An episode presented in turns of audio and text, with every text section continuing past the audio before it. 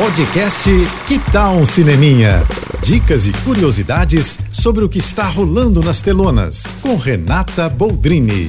Mais um concorrente ao Oscar de melhor filme chegou aos cinemas. Eu indico muito que você assista. Zona de Interesse, do diretor Jonathan Glazer, que concorre ainda como melhor filme internacional pelo Reino Unido e mais outras três categorias. Zona de Interesse é mais um filme que fala sobre os horrores do Holocausto, mas aqui de uma maneira diferente de tudo que você já viu.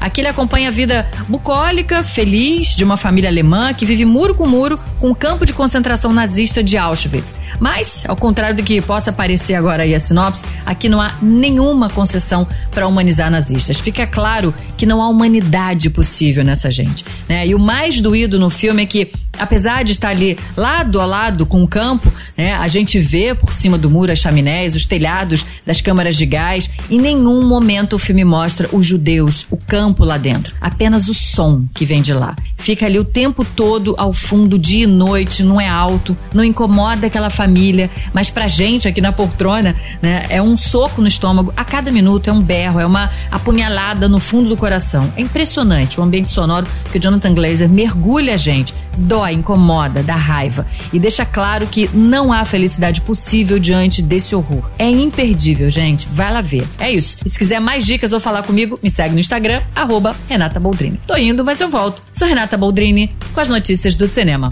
Você ouviu o podcast Que Tal um Cineminha?